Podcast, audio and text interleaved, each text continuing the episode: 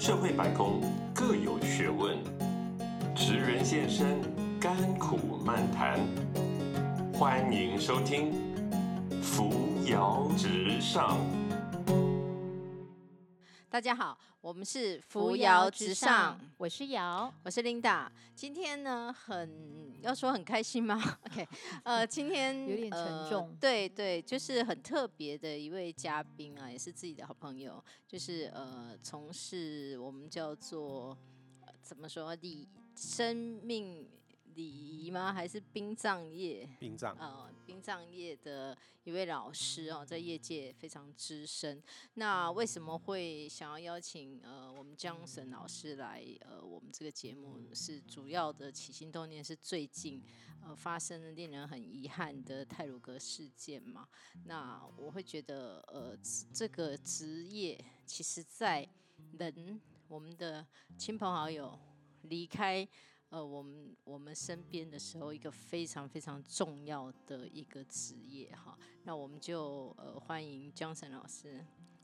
你好，你好你好，你好。，OK，那呃我首先就先问第一个问题了，因为这个职业其实很特别，那我就比较好奇是呃当初江晨您为什么会想要走进这一行啊？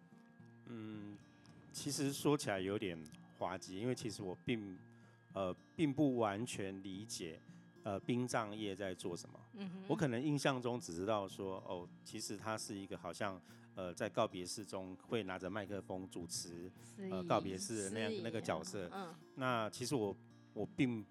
不了解说，原来在做了这一行之后，要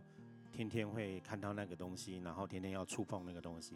哦，你的意思是说大体嘛？对，你比我还不敢说那个东西，不要说那个东西就是大体，是吧？对对对，？OK，天天都要触碰，当然呃当然了，是。嗯，所以呃，你还没有告诉我们啊，当初为什么要走进这一行？以为只是做主持人，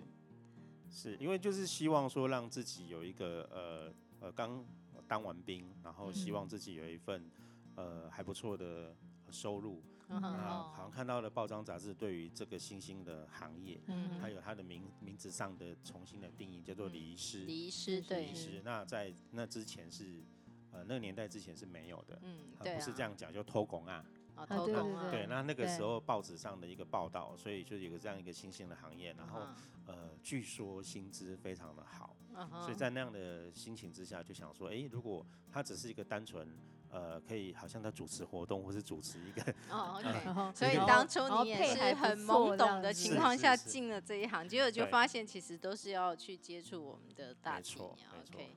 OK，所以有一点是呃不明就里的就踏进来，那为什么都没有想要离开呢？呃，其实做了当然一这么久当然一开始，呃，如果按照我这样的说法，其实嗯大家可想而知，我一开始的挫折感很重，很重，然后你会不会怕？会不会害怕？呃，我非常害怕。一开始很害怕，对，非常害怕，然后嗯就、呃会遇到很多呃就是自己不能接受的的生活跟嗯工作的方式。是那呃慢慢的会在这个过程当中，为什么会去接受它？是因为呃有有一些的服务案件会嗯发觉。呃，原来我的呃个性跟嗯我的特质是可以承承担这些嗯，是。呃承承担这个工作的，是，对而且你会发现，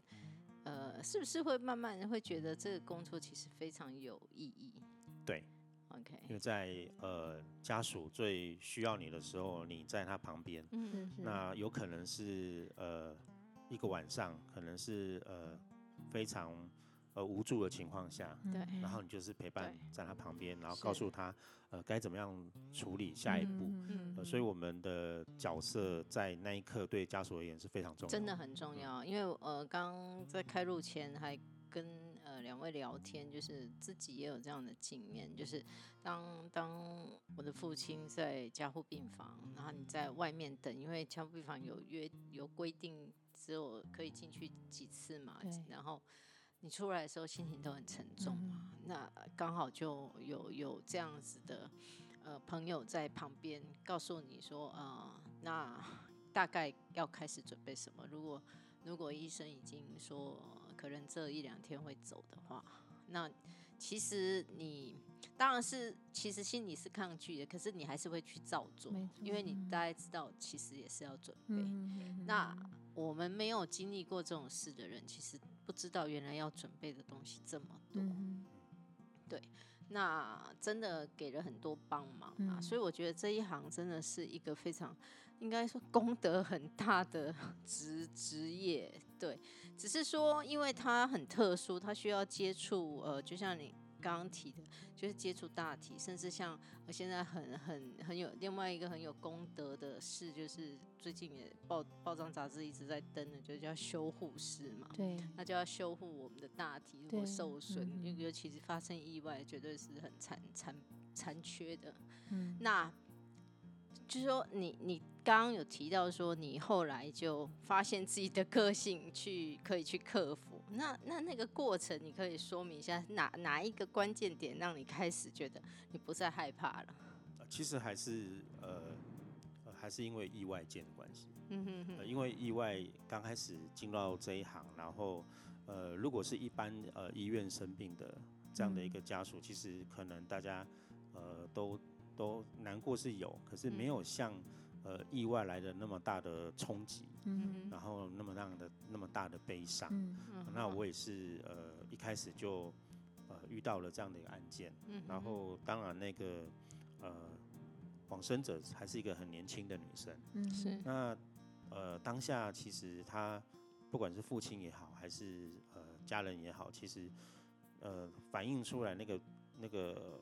呃悲伤的那种那种巨大的那种悲伤度，是让你印象非常深刻。嗯那当然，他因为身上会有很多呃，就是因为车祸撞击，是然后有一些比较呃需要处理的部分。那嗯你在那个过程当中，发觉你不再害怕了，对你一心一意只想要呃协助他，让他呃圆满，然后赶快处理他，嗯然后把他送到这个殡仪馆。所以呃，一方面也会觉得说，呃，怎么怎么会让这样的一个家庭遇到这样的不幸的事情？嗯所以当下其实内心是觉得，呃，原来我是可以做到的。嗯然后原来我啊是可以，呃，也是可以做这一行做得很好，我也可以做好一个很棒的角色去呃协助家属，然后我不再害怕了。嗯是。是一个成就感啊是嗯那瑶刚刚好像也有提到说，你很好奇这里面的工作的流程到底是什么？对啊，对一般就是就像你讲说，哎，你可能刚开始以为这只是一个主持节目的司仪，那那到最后到底所谓的礼仪师，就像你说每天要接触大体，到底它的流这一行程有分什么职位，然后到底要做对你们的分工到底是如何？这行其实在呃十几年前那样的嗯一个的时候，其实呃对于礼仪师的工作定位，其实比较呃没有像现在，就是嗯现在现在比较专业，是比较分工，化了。嗯，对。那那个时候的礼仪师是从台湾早期所谓偷广偷工啊这样演变过来，嗯嗯。那礼仪师可能就是在这个呃这个人他呃往生之后，然后他从他往生之后他开始处理他的遗体，嗯。然后到中间的这个呃礼俗的仪轨的嗯。指导，嗯。然后到我们所谓的办最后一个毕业典礼嗯和嗯告别式。告别式。对，大大概礼仪师会是做这样的呃工作内容，但是现在的呃又分工更细了，像你对们所知道的什么遗体修复师，那也有帮遗体晋升的，就是哦整理就遗体。在。整理遗体。对，，那当然，因为我们工商社会，所以不再像过去会把这个牌位或是治伤的地方地点都是在家里。嗯对对，可是因为现在工商社会，所以慢慢的呃，这个住宅大楼也不适合了，所以就衍生出很多会馆、会馆会馆啊这样的对。嗯嗯嗯。所以这个这一行业相关的从业的分工跟人员是越来越多样化，嗯，对，就没有那么哦的单纯，就只有礼仪师这个行业。对。但是礼仪师还是扮演最重要的，是是毕竟他是从呃人呃一往生一直到呃所谓的毕业典礼这个过程当中，一直都要去陪伴主导的、家属陪伴的，对一个很重嗯要的角色。然后比较好的呃礼仪公司，他会一直提醒，就是说呃好像有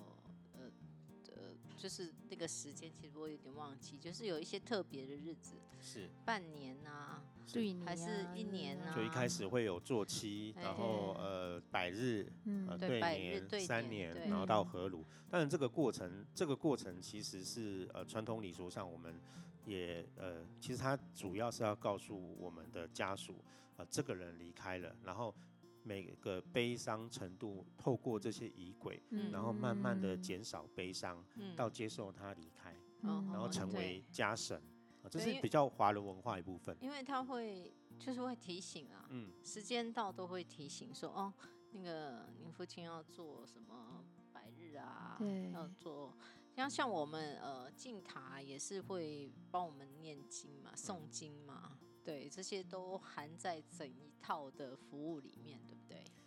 应该是说，呃，现在的服务的内容其实呃基本上都大同小异。嗯哼，那如果客户有需要，呃，多什么样的服务，嗯增加什么样的服务，就会跟他的礼仪公司讨论这样。所以现在其实呃可以说也也叫做菜单化了啦，对对，就没是错，对。看需要什么样的服务内容，嗯。然后就不同的收费。没。错。对，就是呃，我我我觉得啦，台湾的这个殡葬业其实已经整个产业链已经很进步了，嗯，对，相当相当先进，因为这经过这十多年来的洗礼，哦，嗯。这个行业也不是一个让人家只只是惧怕的行业，已经变成一个就是很很不错、很有功德的行业了。而且刚刚听老师这样讲，我觉得你们在讲说，哎、其实这整个流程哦，不管是从刚开始的这种就是头期啊，或什么到甚至哦三个月、一呃半年啊，一就是这整个流程感觉起来是一种，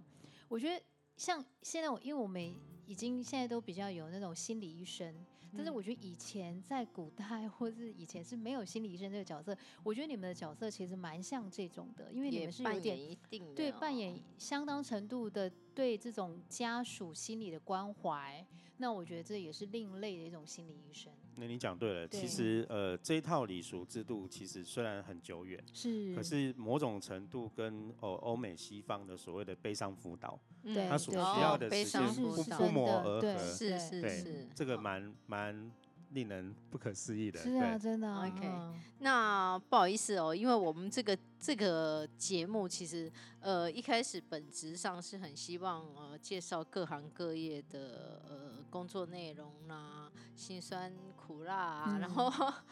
然后给一些要转职或者要入职的呃朋友们一个参考，所以不免俗的，我很想要知道说呃以依照你们这一行好了，我我们说大学毕业。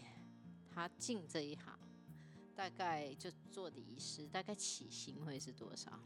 嗯，礼仪工作在台湾其实呃被呃媒体比较多的报道之后，会让人家误解为说它是一个非常高薪的工作，嗯，但是他忽略了就是说，呃，他所要付出的劳力、嗯。呃心力跟时对。间，相对而言跟其他的工作比较起来，它是比较长的，是比较长的。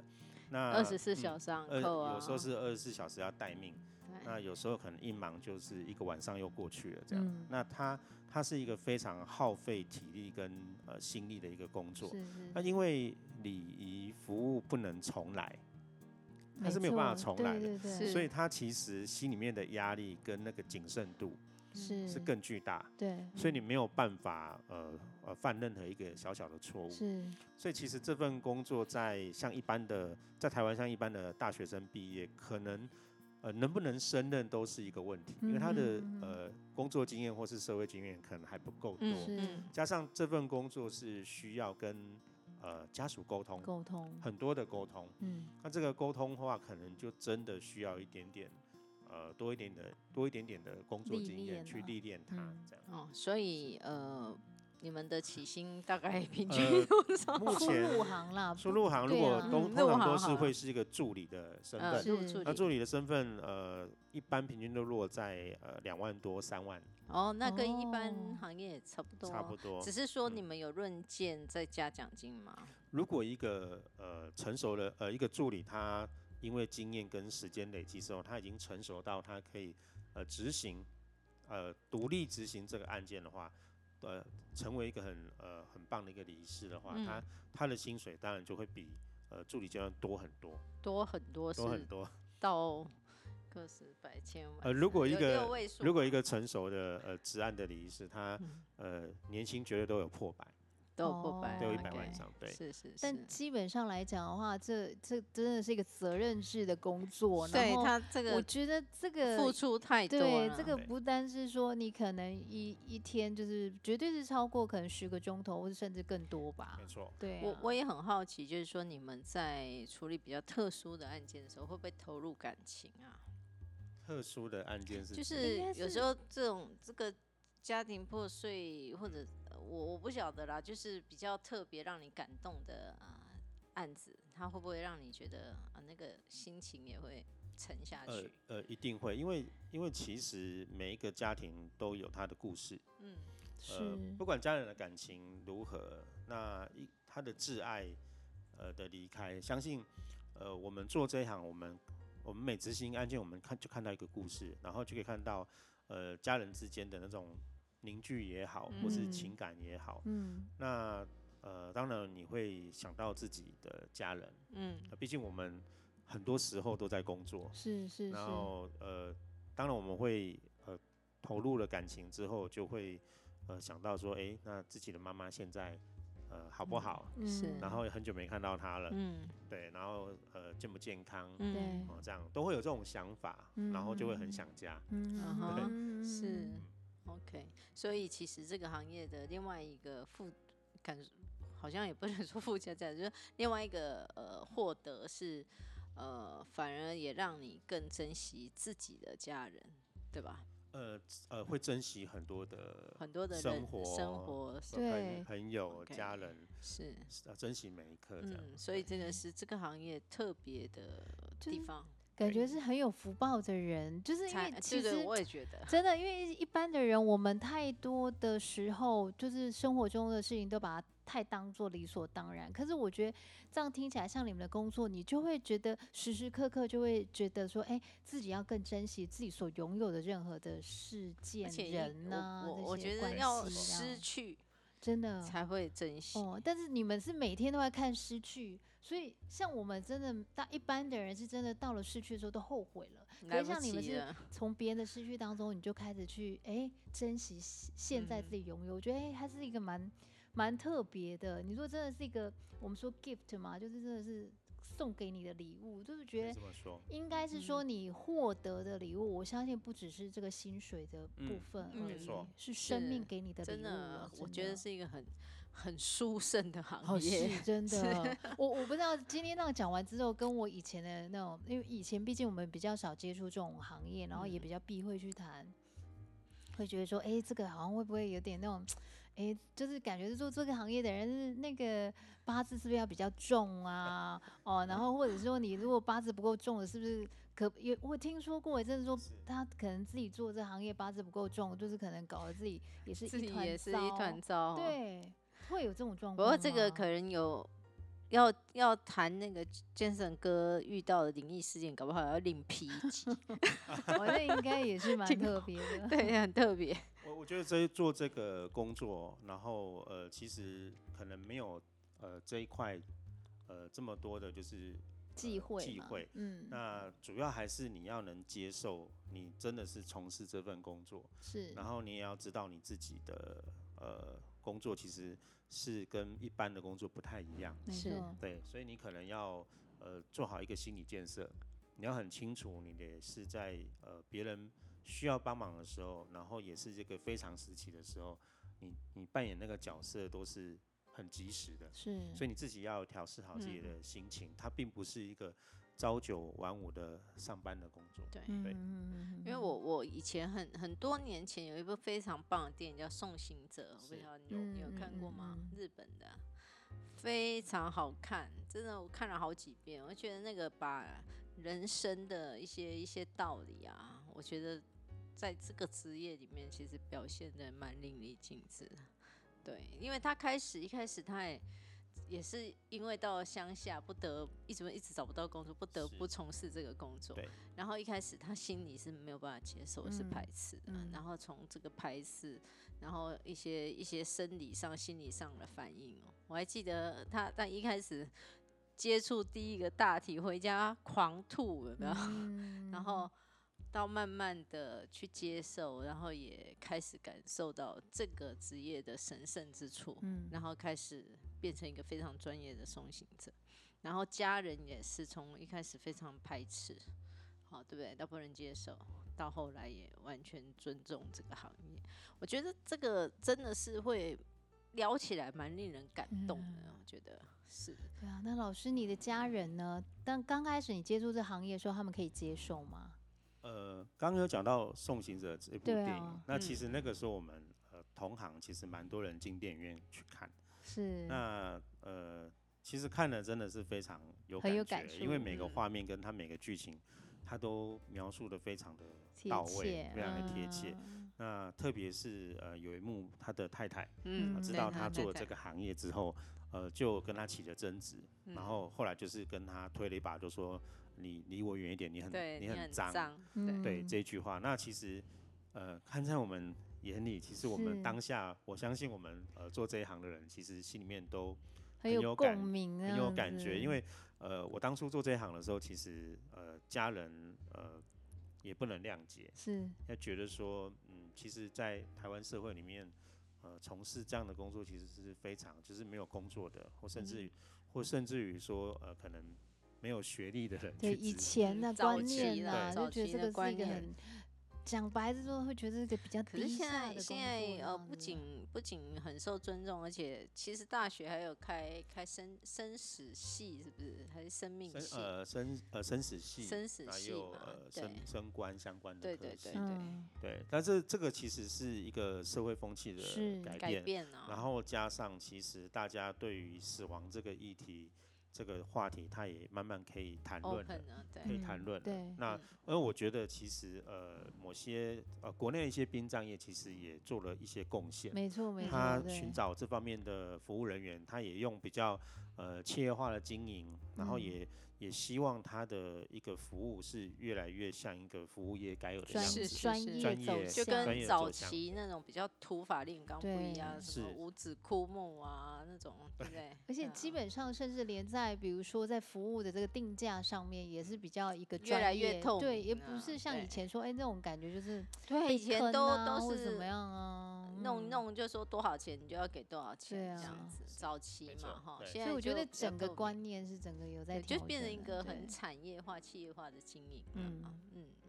，OK，那我我觉得这一集呃，我们也聊蛮多，就是有关这个行业的一些一些比较特别的地方。那下一集的话，我想要跟呃 Johnson 哥多谈一谈，就是。呃，在这一个行业你从事这么长的时间里面，到底有没有让你觉得印象深刻的事情，或者是甚至有印象深刻到可能改变你人生的事情？嗯我觉得，呃，这个行业应该是会有这样子的作用，对吧？对。OK，那我们就呃这一集就先告一个段落，那我们休息片刻，我们再来准备下一集。OK，好，大大家先拜拜喽。拜拜。本节目由冠雅公关集团赞助播出。